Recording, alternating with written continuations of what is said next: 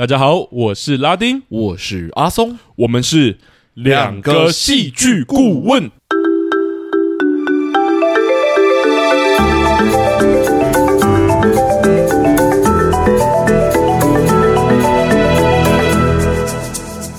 Hello，欢迎大家回来我们节目，又谢谢大家回来。我觉得啊，在我们今天要介绍这一部就是很欢乐、很轻松的作品之前，好像要先来宣布一件有点重大的事情，是蛮重大的啊。没错，其实我们之前就已经预告过，应该说在第十一季尾巴，我们就预告过说，我们这一季有很多重大的变革。没错，然后大家已经听了两个礼拜，还是没有重大的变革出现。应该说有啦，有看到我们图的改变啊，等等的。嗯、但我们有另外一个东西，其实一直在酝酿，然后到现在好像时机成熟，可以放出来给大家知道了。是的，也就是我们的网站上线啦。Yeah，如果大家想要搜寻两个戏剧顾问新上架的网站的话，欢迎在就是网址那栏位打上 www dot two drama turks dot com。那 two drama turks 就是我们的英文名称哦，T W O D R A M A。A T U R G S。那如果大家直接在就是搜寻栏 Google 搜寻啊，打那个两个戏剧顾问，其实也可以找到我们的网站。嗯、可是只可能要滑一下下，对，我自己就滑了一下。我们还没有投任何的广告，所以现在在最前面的应该还是我们的 Podcast。没错，没错。不过我们的网站其实不是我们的 Podcast 内容而已，我们的网站呢其实是包含了我们两个戏剧顾问提供的所有服务内容。没错。所以如果大家想要找我们，之前就有人私讯我们说，可不可以找我们当戏剧顾问啊？或者是有一些东西想要宣传。想要上我们节目，或者是有任何想要交流的，其实，在网站上面都可以找到相应的服务，然后联络到我们。是的，那这网站的内容呢，里面有一些就是服务呢，是针对创作者的；有一些服务呢，是针对想要来我们节目宣传的。嗯，当然也有针对我们的听众的。对，那我们的听众呢？我们这边网站里面可能会有一些我们来这呃，应该说来我们节目里面做宣传，然后有折扣优惠的资讯呢。嗯，那也有我们最近最近准备要开放报名的，就是线上讲座的。公开内容，没错，我知道大家已经敲碗很久了。是的，我们自己其实也蛮期待，然后也蛮戒慎惶恐在准备的。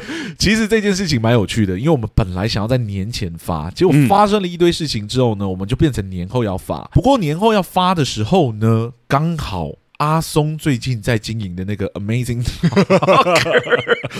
对，就是那个线上英语家，而线上英语家教的那个平台呢，嗯，突然间学生量。暴增，不知道发生什么事，导致我这两个礼拜真的快忙死了。我在年假期间根本没有休息，这样子。可能过年那个画柜真的有画起来，这样。对对对对，可能我收到谁的红包，对，就是收到谁的发财金，这样。感谢感谢感谢祝福，感谢有购买我课程的所有学生们，嗯、这样子。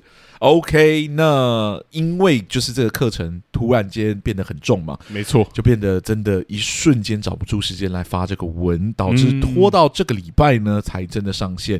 那其实我们的那个讲座呢，就是下个礼拜。没错，其实有点如火如荼了。我目前感觉起来能有个三五位，我就已经很开心了。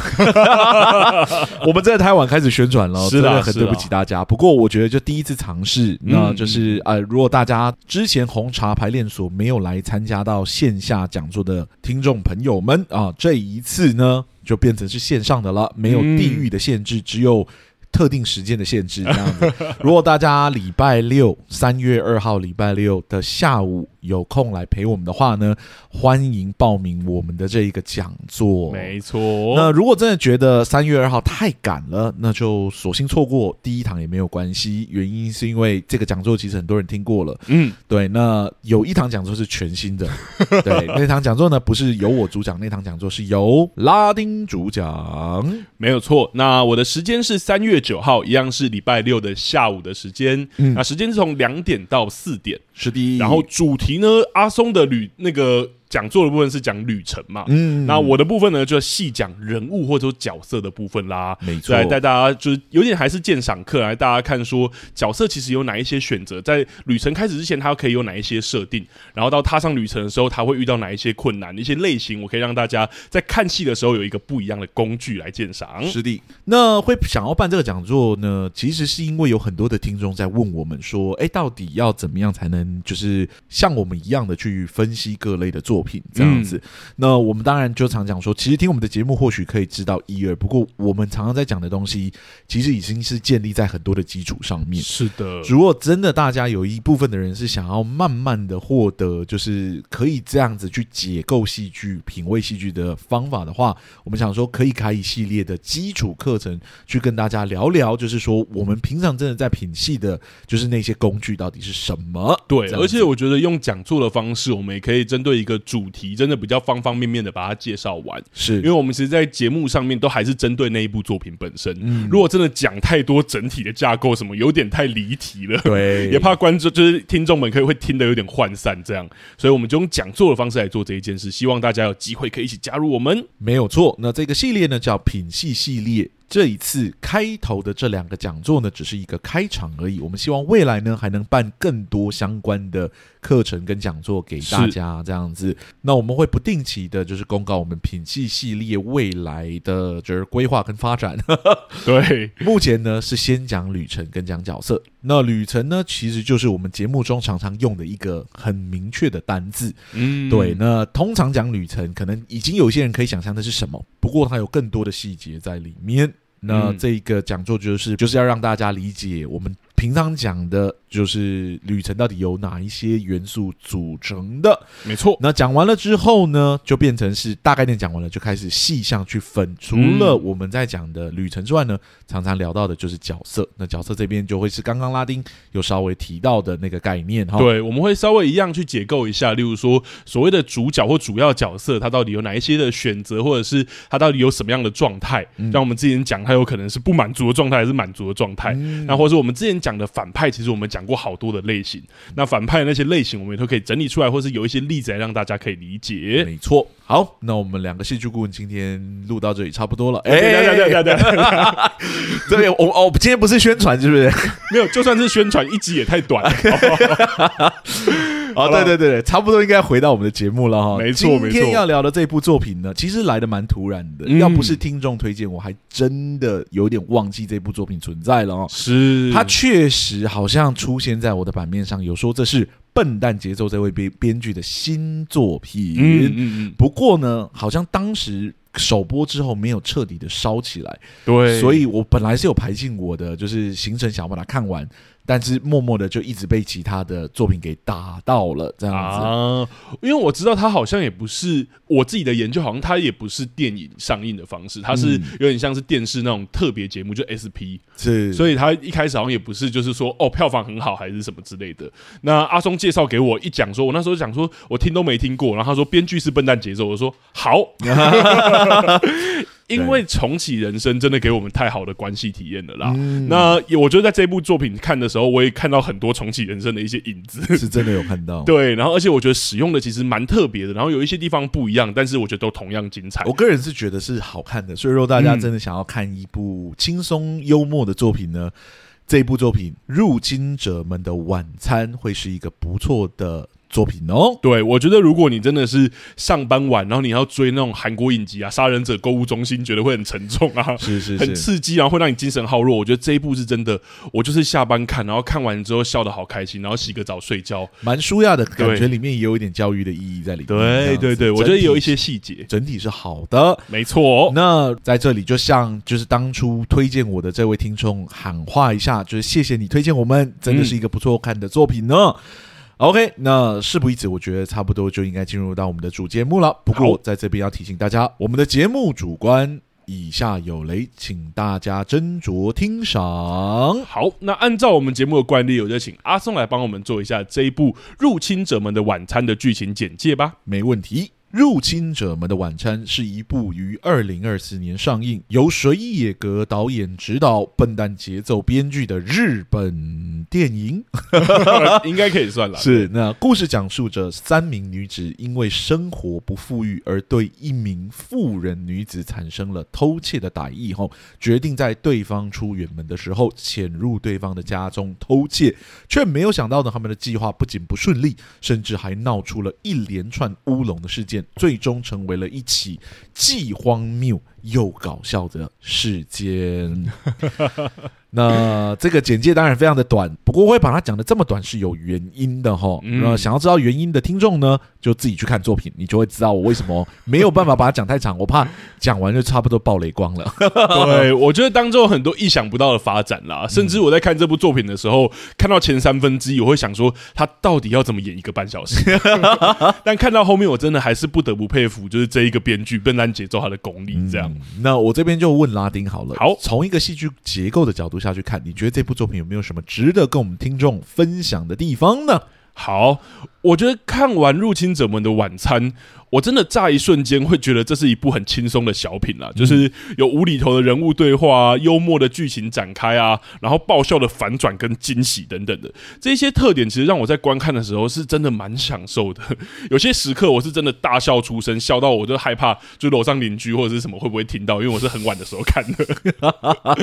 不过呢，在这些看似闹剧的剧情里面，其实我又会发现创作者其实有自己的巧思在里面，甚至是搞笑之外的一些创作意图啊。或是结构，所以今天第一个主题，我就来分享我认为这部作品在结构上特别表现细腻跟亮眼的地方。好了，嗯，也就是我们节目上其实提过的重复共鸣的手法。哦，重复共鸣，有一阵子没有聊到这个共鸣手法了，对不对？对，其实聊《丑女大翻身》的时候，阿松就曾经给予一个我觉得很简单粗暴的解释，嗯，就是所谓重复共鸣，就是相似的事情发生两次。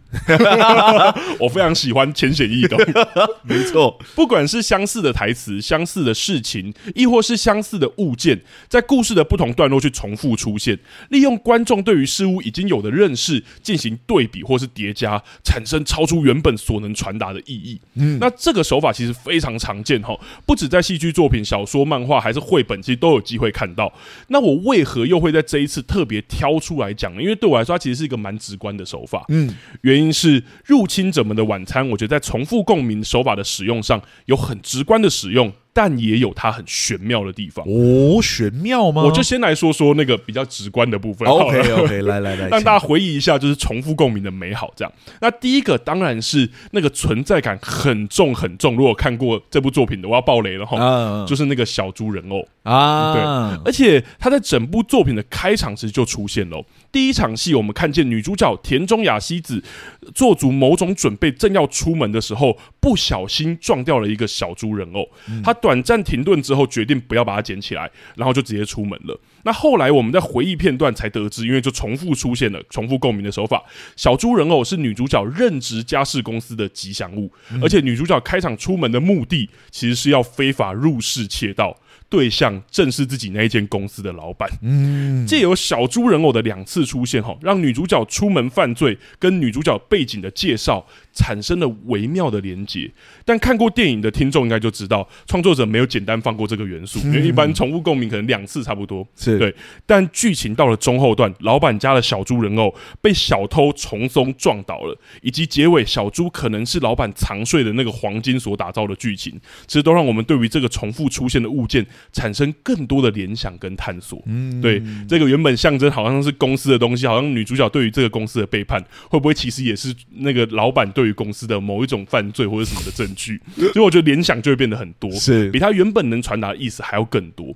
那说完物件的例子，我接着来说情节的例子好了，嗯，那就是剧名提到那个很重要的。晚餐这件事情，其实剧中总共出现了三次晚餐的桥段。吼，第一次是女主角田中在犹豫要不要答应小川，就是另外一个女主角犯罪邀约的时候，她一个人吃着特价便当的那个时候，嗯，落寞跟那个孤单的身影，其实让我们对于女主角接下来会答应小川的邀约的决定，其实我们感到一点也不意外。是，或者说她自己在剧情里面其实都有讲述说，她其实不知道为什么自己会这么爽快的答应。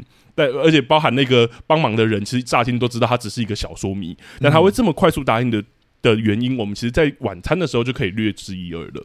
那第二次则是入室窃盗后，发现三人可能误会了老板，所以决定帮忙老板整理家里跟做饭。嗯。但又因为怕老板对于冰箱的菜突然从菜变成料理感到很奇怪，是，所以决定三人一起坐下来吃晚餐。在这样诡异的情境下，晚餐这个元素第二次出现了，而且不同于第一次田中那个一个人落寞吃晚餐的桥段，这次三个人一起多了许多的聊天，更认识彼此的同时，也为这一顿晚餐增添了不少温度。是第三次，我原本以为说两次差不多，而且也把入侵者们的晚宴演完了。嗯，没想到结尾的时候又来了一个第三次的晚餐。这第三次呢，则是在结尾，就是事件都已经结束之后，三人再次一起用餐。这次其实不同于第二次的大鱼大肉，三人吃的呢是平凡的可乐饼。并且偷盗失败的他们，其实经济就没有好转。从那里看出来了，就是田中因为一个一万多块日币的停车费，他必须要拉下脸来跟其他两个人开口。但田中明显跟第一次吃晚餐的时候的落寞有很大的差别了。这次的行动虽然没有改善他的经济，但却获得了许多不一定能用金钱衡量的东西。虽然我觉得那个东西很明确，是也许友情，也许陪伴都可以这么说。创作者利用重复共鸣的手法，我觉得光用晚餐这个元素就将田中的旅程的收获具体的呈现出来，嗯、我觉得真的蛮厉害的。那例子当然要举还是有啦，例如说，我觉得女老板逃税的事情在剧中不断被提到，这件事也很有趣，是。而且甚至直接质问女老板就有两三次的发现，这样有发挥那个共鸣的效果。不过说完这些直观的部分，我真正想说的，其实还是我刚刚说的那一个，我觉得有点玄妙的使用方法，玄妙。那就是我们刚刚讲过物件嘛，嗯，或是剧情嘛，但我们好像没有在节目上讲过手法的重复共鸣，手法的重复共，我我的，好，好，我解释一下，我解释一下。啊。看过这一部作品的听众啊，应该会对于剧中那个切换叙事者的手法感到印象深刻哈。嗯，如此超展开的方式，我觉得在幽默或者喜剧这一点上制造了不少笑料啦，真的。但细细品味，你其实会发现哈，这个手法的使用没有那么简单。观看电影的时候，我其实有产生一个困惑，就是为什么每一段叙事者的切换都要如此的完整？就是不直接不直接聚焦到事件上，而是从我是谁、我的背景或是我的工作是什么开始。嗯，我们节目其实之前就有聊过这种多视角的结构，其实也有提到多视角呢，通常是从不同角色的观点，让我们看到故事的不同面貌或面相。这部电影当然也是如此，不过这部作品揭露的那个不同角色的观点。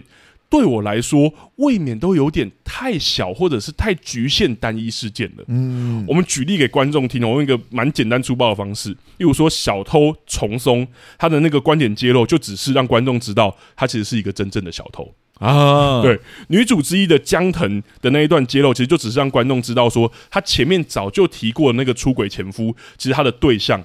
出轨对象就是那个女主角的老板，嗯，老板的出轨，这老板的不是出轨，老板的揭露，其实就只是让观众知道他有逃税这么简单这样而已。嗯，这些剧情固然重要啦，因为在剧情点里面好像真的是一个很大的揭露，但真的有必要使用这样的篇幅去切换观点吗？对啊，有必要吗？我真的有这样的困惑，但看到后面这样的手法被频繁的重复使用的时候，我就觉得产生了一点有点有趣的共鸣效果了。哦。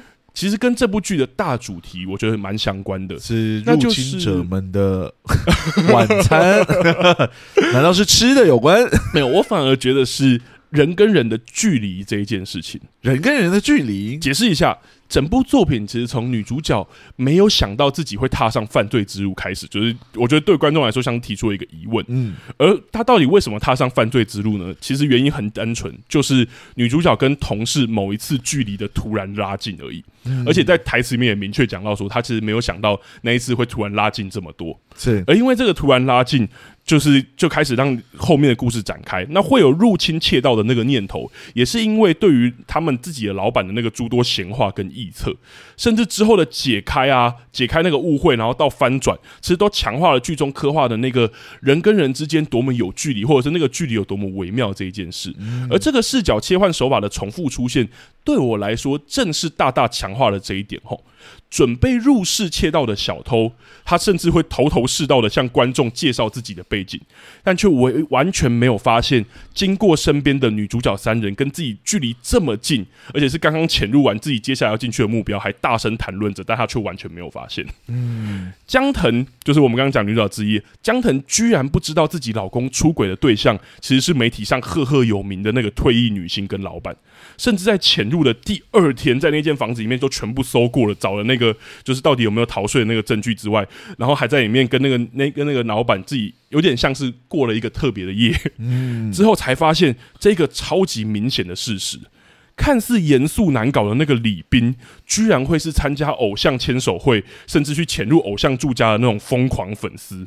最后则是老板借由最后的揭露，让我们明白，原来女主角们从头到尾好像就没有真正了解这个老板。嗯，不管是从哪一个层面，是从一开始误会他在逃税的层面，还是中间觉得他有那个那个捐款证，所以代表他是好人这一件事情，好像从头到尾每一次都是误会。是明明是一个如此近的距离，近到什么程度呢？近到女主角他们其实可以很快速或方便的偷到老板的钥匙。嗯，但却没有办法知道一个这么单纯的，就是这个人到底是好人还是坏人。嗯，我觉得创作者使用多视角的手法，不仅仅是制造笑点或者是制造冲突、发展剧情而已，还更用了这种重复出现的方式，共鸣出这部剧关于人的距离这一件事情的呈现。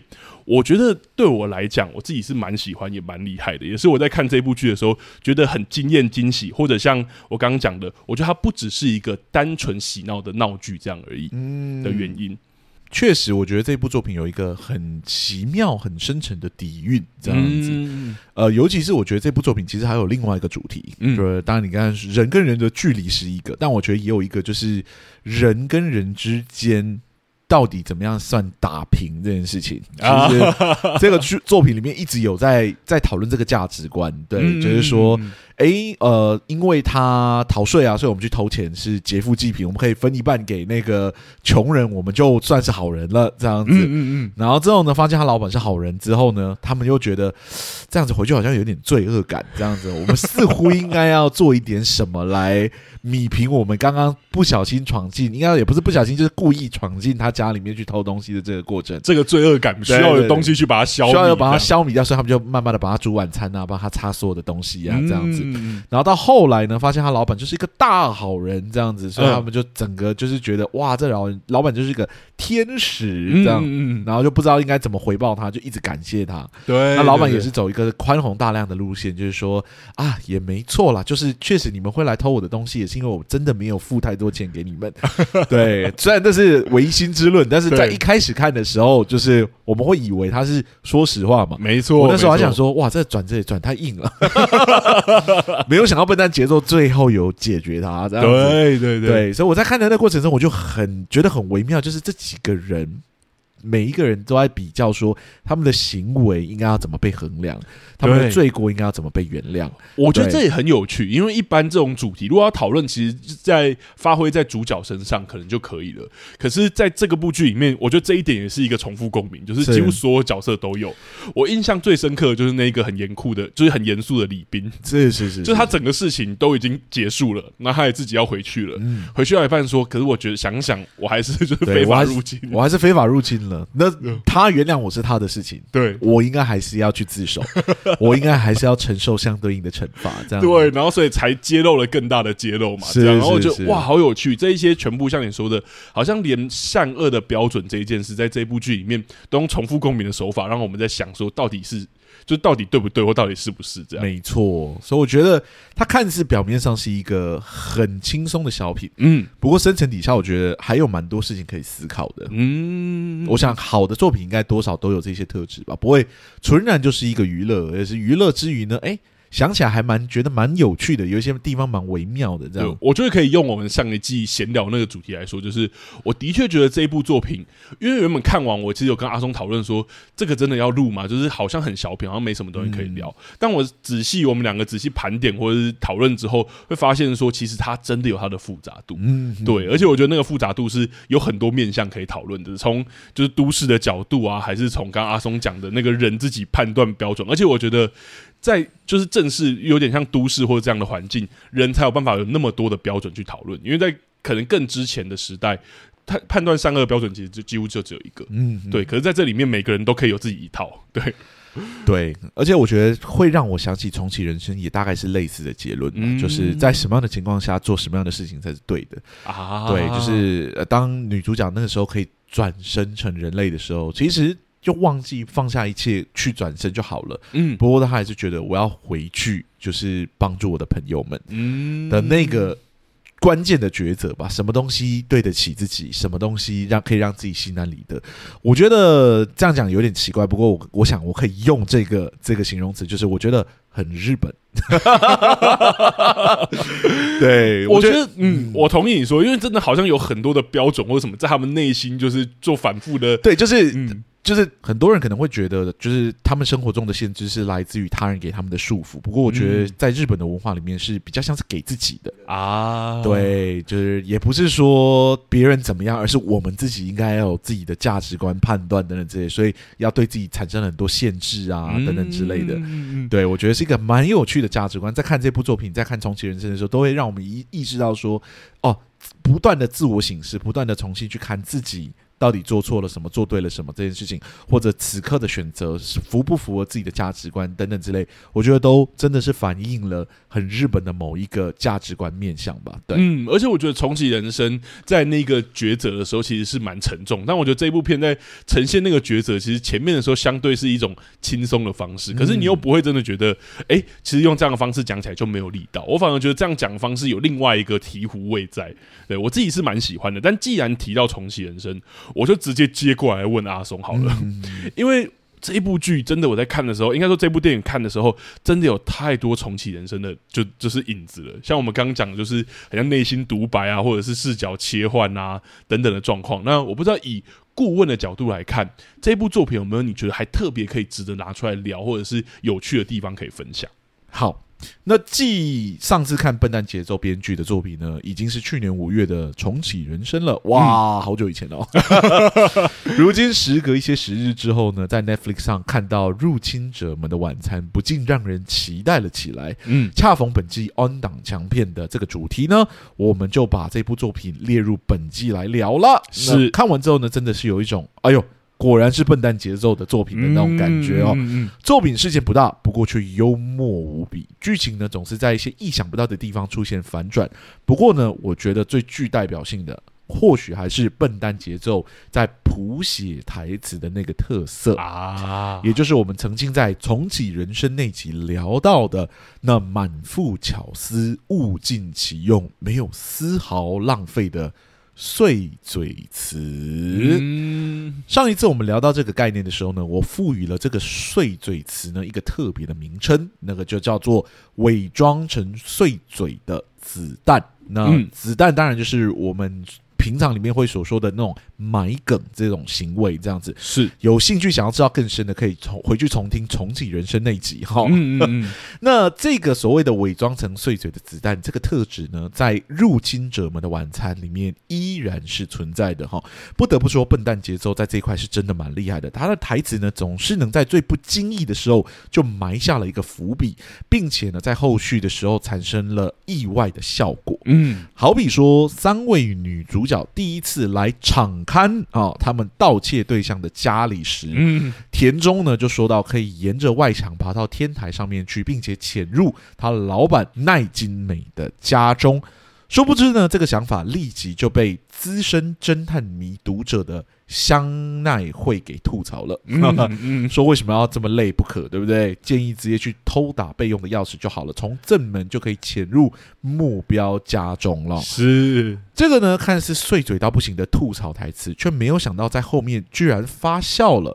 原来呢，除了这三名女主角之外呢，还有另外一个人盯上了。奈津美的家中，嗯、那就是配送员从松阳介哈，没错，配送员，因为呢，他没有办法偷打备用钥匙嘛，他跟那个就是老板没有那么接近，这样子，是是，所以呢，他只能寻求其他方式潜入目标的家中，而他选择的方式呢，就是前面才被香奈会给吐槽的那个路线，也就是沿着外墙爬到天台上面去，嗯，就这样呢，原本看似碎嘴的台词，在此刻里面就得到了。微妙的呼应，并且带出了一点点的喜感来，真的是蛮有趣的安排。嗯，这种效果的台词呢，在这部剧里面其实还有很多哈。对，好比说三个女主角呢，或者三个女角在潜入目标的家中前呢，在停车场里面有针对田中的服装太像小偷而吐槽了一番哈。在他们交换衣服之后呢，香奈会从就是田中的袋子里面就摸到了辣椒水。哎，那香奈会还有就是小川会呢，两个人都对田中准备错方向这件事情感到非常的无奈。这个原本呢，看看起来就是简单的，就是吐槽的台词，而且呢，还是埋在一堆碎嘴到不行的台词里面的台词，在后面同样获得了发酵。哈，在香奈会发现了配送员杨介的时候呢，女生香奈会呢理应无法制服杨介才对，却没有想到，因为她身上有着田中带来的那个辣椒水呢，在此时她让她能轻易的将冲过来的杨介给制服住。这个辣椒水的功能呢，还不止有一次。后面杨介再次逃跑的那个过程里面呢，香奈会二度使用了这个辣椒水，将杨介给拦了下来。真的是一个元素反复利用到底哈。嗯，也不只是如此，还有相当多这样的例子，好比无意间聊到香奈会的离婚事件啊，或者三人潜入公寓里面提到李冰远不在的这个台词。嗯，连香奈会说着要做瑜伽这种碎嘴到不行的台词呢，在这部剧里面都有他自己很微妙的功能。嗯，营造出了某种生活感，并意外带出了这部电影的幽默感来。嗯，在这些碎嘴的台词底下呢，其实呈现的不只是笨蛋节奏这位编剧对于剧情喜感掌握度的实力而已，还有。我让我们看得出来，这名编剧对于那剧情铺排一丝不苟的态度。哈，在这部作品里面呢，有许多乍看之下很硬的转折，编剧似乎都有在后面安排剧情去解释。好比为何老板就是在这个整个过程过程里面可以展现的如此大度，一直原谅所有人，或者说为何杨介会在离开之后又突然的想要回去上厕所？这些看起来莫名其妙的转折，很硬的转折。表面上看起来好像只是在服务笑点，不过底层却有着编剧严谨的逻辑，真的是让人觉得相当厉害。不过呢，我觉得相比于重启人生这些伪装成碎嘴的子弹。倒不是最为突出的特质哦，这当然是可以理解的。毕竟电影的时间规格与影集是不能相提并论的哈。在电影里面呢，本来就很难将子弹铺得密密麻麻的，也很难不断的提高共鸣的次数哈。嗯，碎嘴的台词自然不能只为了发射子弹，或者说埋梗，或者我们刚刚讲的埋伏笔而服务哈。嗯，一直埋，一直埋，哎。台面上就真的没有什么事情在发生了，就永远都在铺陈。对，所以真的不能这样处理。嗯，那在电影的规格底下呢，笨蛋节奏那些碎嘴的台词里面，反而有着另外一个很强大的功能。哦，对，那就是他为观众解构了角色的心理变化。相信有看过这部电影的观众都知道，它的故事虽然简单，不过它整体的架构还是略显复杂的，是我们节目中上一次有聊到的多重视角的结构。就是我们上次在金手指里面有聊到的那个多重视角结构哈，在这种结构底下呢，因为时间资源会被平均地分配给数个角色，以至于每个角色呢，实际可以被观众认识的时间是非常有限的哈。要在这么短的时间里面让观众对于剧中的人物产生共鸣，其实是相对困难的。因此呢，这种作品甚至有时候会舍弃掉主角这个概念，为的呢，就是让观众可以尽量对主题或者事件这种呢可以长篇幅发酵的元素。速去共鸣哈，而不要被这种出现时间长度有限的角色给拉走了焦点。嗯，然而笨蛋节奏在这里的处理方式却很有趣，right？纵使这部作品呢其实是一个多视角的作品，不过你却还是能明显的看到一位明确的主角。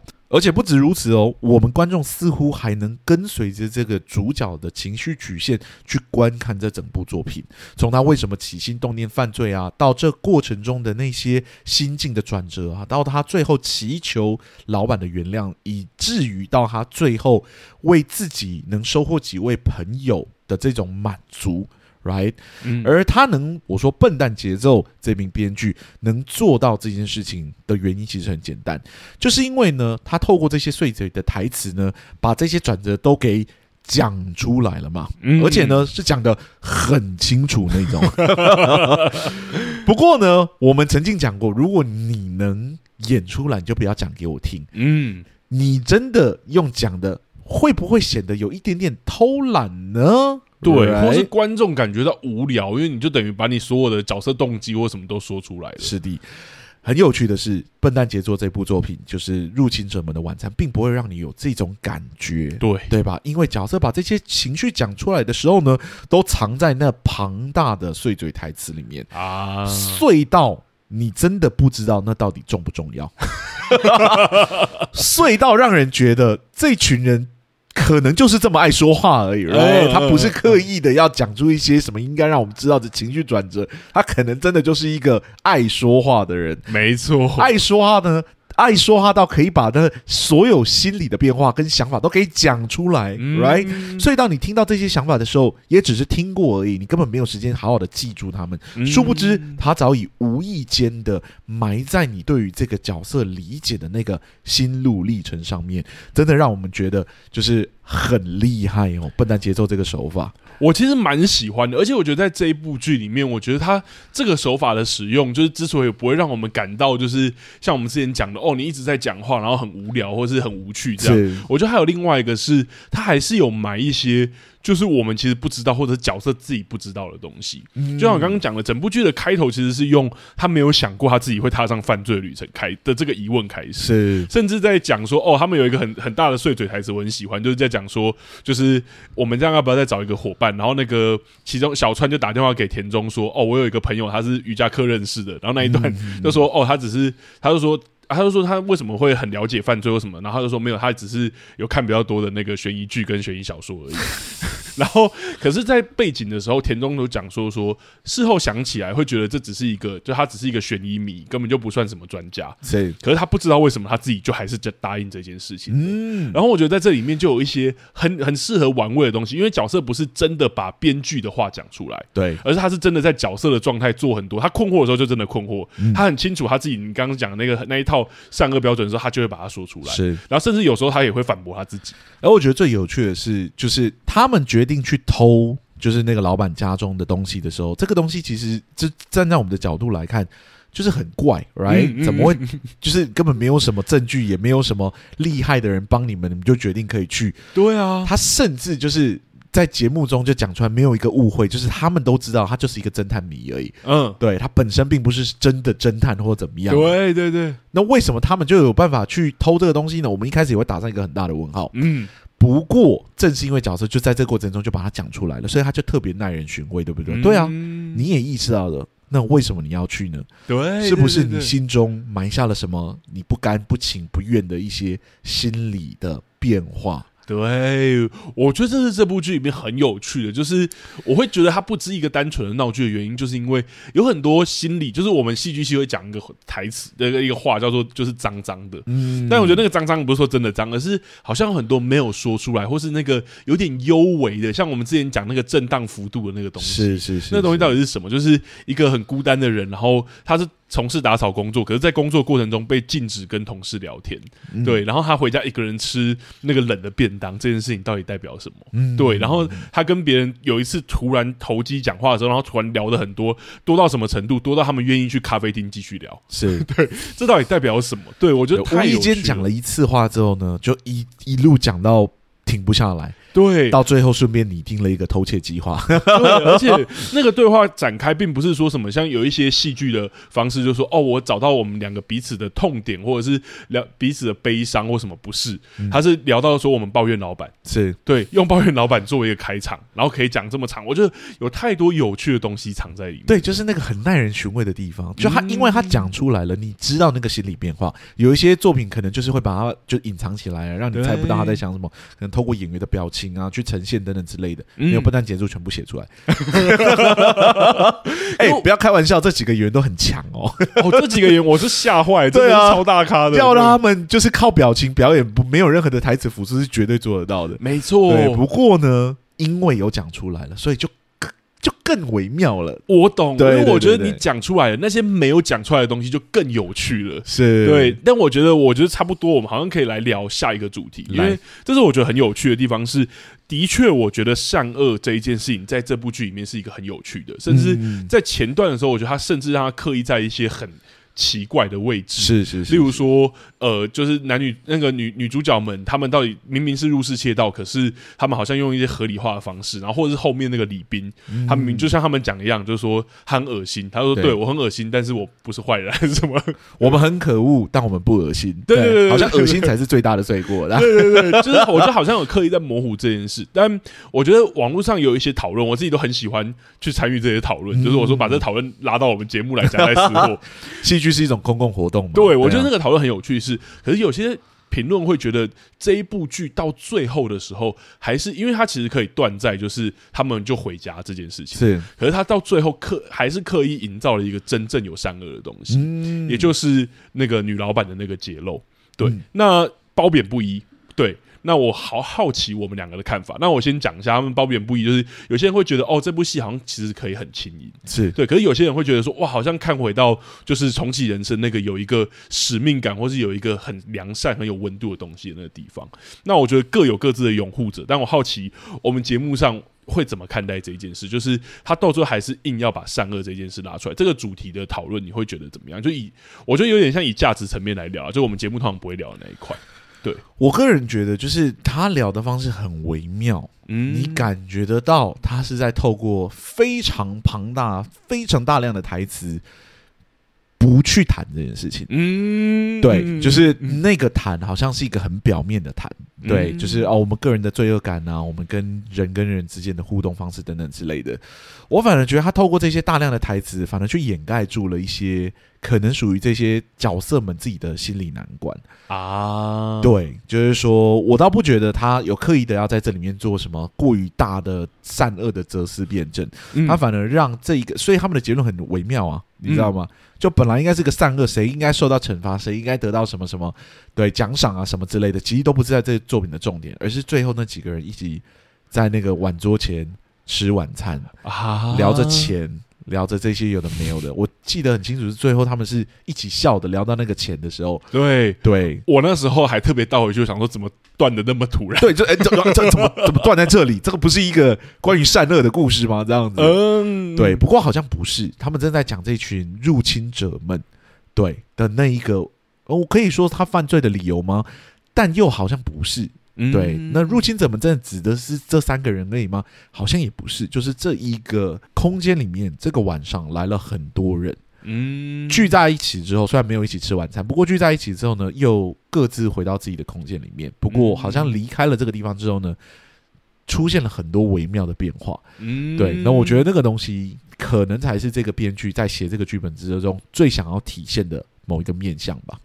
我完全同意。我觉得在这个剧的结尾，当然对于善恶给出了一个答案，因为最后我们发现老板其实是他们一开始认为的坏人。是，可是我的确有一种跟重启人生很像的部分，嗯，就是。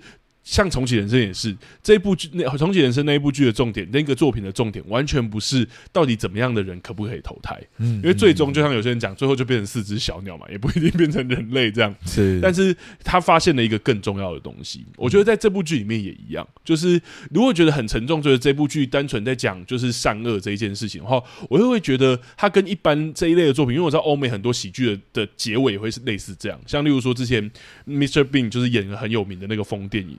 对，那我不要暴雷他，但是但是但是他最后也是给了一个很明确的善恶的结果，而他就的确断在这里，就是说哦，所以其实搞了一团乱的人不一定是坏人，是，而怎么样怎么样的人不一定是好人，因为我把那个怎么样怎么样讲出来就暴雷了。对，但我觉得在这一部的时候，他没有强调这件事，他甚至没有让我们看到，比如说女老板她入狱之后的状态或者是什么，或者说这群人因为惩恶扬善，然后所以得到了什么奖励，就是并没有，对，也没有，大家还是为了那一万。多块的停车费在那边烦恼，啊，对，还分不均这样。对，所以我刚刚才会说，我觉得那个收获很有趣的地方是，他们真的收获到了一些我们不知道是什么的东西。嗯，嗯，对他们不是真的，就像哦，他们变成英雄，像有些这种电影，就最后就是刊报嘛，就登报说哦，他们破获了什么什么之类，就是怎么样，因祸得福，没有那个因祸，最后得的还是不是福，对，还是要为一万多块在那边。而且我觉得那个可乐饼很妙，就是在老板家做菜的时候吃的是很好的，然后把那些，我觉得他把那些食材摆出来的时候，因为我最近因为生。病的关系，都还有点累结石，我真的好饿。可是结尾的时候，我觉得他聚焦在那两块小小的可乐饼上的时候，嗯、的确那个温暖感有上来。所以这部剧对我来说，我觉得《笨蛋节奏》的有趣点是，他真的不是把重点放在善恶的那个重量或者是什么，有谈，但不是他真的想谈的东西。没错，对，就是因获得了一个很复杂的东西。对，所以我觉得那个东西有趣在这里，就是我看完这部剧，其实我最近一直在针对就是。剧有没有戏剧有没有在说教这件事的，在跟我女朋友或者是跟别人在做讨论。而在这部剧看完，我一点都不会做这个讨论，是因为我完全没有往那里去。对，懂。因为我一常常在想说，就是那个高高举起，然后轻轻放下的这个手法，因为这部剧里面一直在呈现这个东西嘛。对对，就是啊，你偷走我老公，你从来没跟我道歉，这样子，然后我要杀了你的那这，哎，聊一聊，哎，又轻轻的放下。嗯，到底是？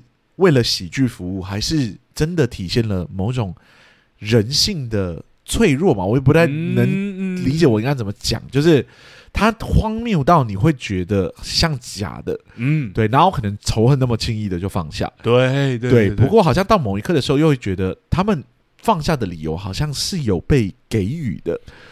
对，我同意，因为我觉得他们在聊那件事情很妙。其实我会说，这部乍看闹剧，可是细看你会品味很多东西。是我觉得第一个是，其实，在那个离婚的那个过程中，应该说老公出轨的过程中，嗯、那个角色已经有获得他该获得的一些，就是赡养费或者他的生活已经过得比较好了。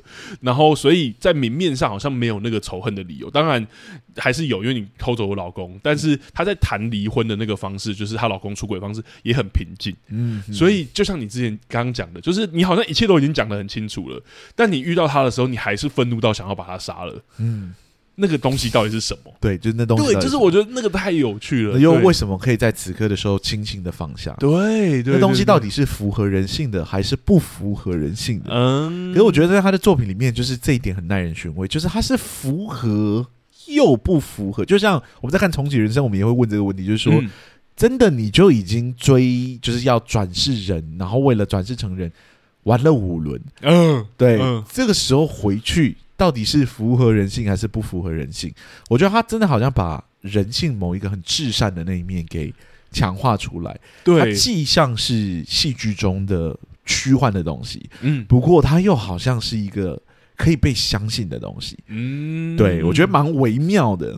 对我很喜欢这部作品，也是我觉得他的那个轻松里面还是有一些幽微的东西在。我一直在想说，这一部作品就是它变复杂的方式，因为我知道我看到三分之一的时候，我就知道后面应该要一直反转的，因为 怎么可能这故事演那么久？